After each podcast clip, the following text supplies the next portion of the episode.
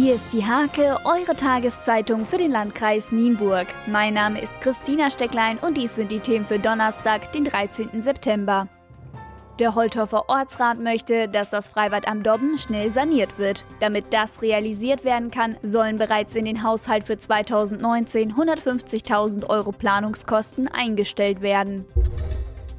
Die Altstadtfestorganisatoren freuen sich über das verlässliche Engagement von Avacon. Das Electric Light Orchestra, performt by Phil Bates, ist einer der fünf bekanntesten Künstler des kommenden Altstadtfestes und wird vom regionalen Strom- und Gasnetzbetreiber gesponsert. Derzeit gräbt sich das Ausgrabungsteam einer australischen Universität durch barocke Überreste der Grundmauern der Burg Wölpe in Erikshagen. Laut Grabungsleiter Frank Wedekind gab es in jüngster Zeit vor allem Funde wie eine Kanonkugel im Fundament aus dem 12. bis 14. Jahrhundert. Finanziell unterstützt der Landschaftsverband Weser-Hunte die Grabung.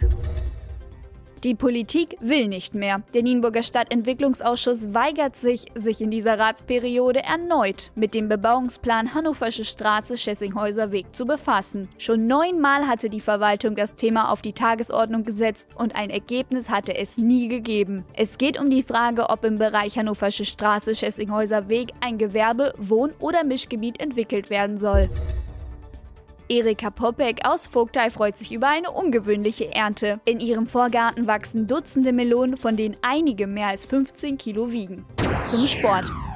Drei Nienburger triumphierten nun beim Maschsee Triathlon in Hannover. Karl Bittendorf vom Grafen Schwimmteam, Martin Hitschmann vom RSC Nienburg und Jurek Hegemann vom MTV dominierten die Staffel bei der Volksdistanz. Sie landeten auf Platz 1, ließen 77 Teams hinter sich und waren am Ende sechs Minuten schneller als der Vorjahressieger. Diese und viele weitere Themen lest ihr in der Hake am Donnerstag oder unter www.diehake.de.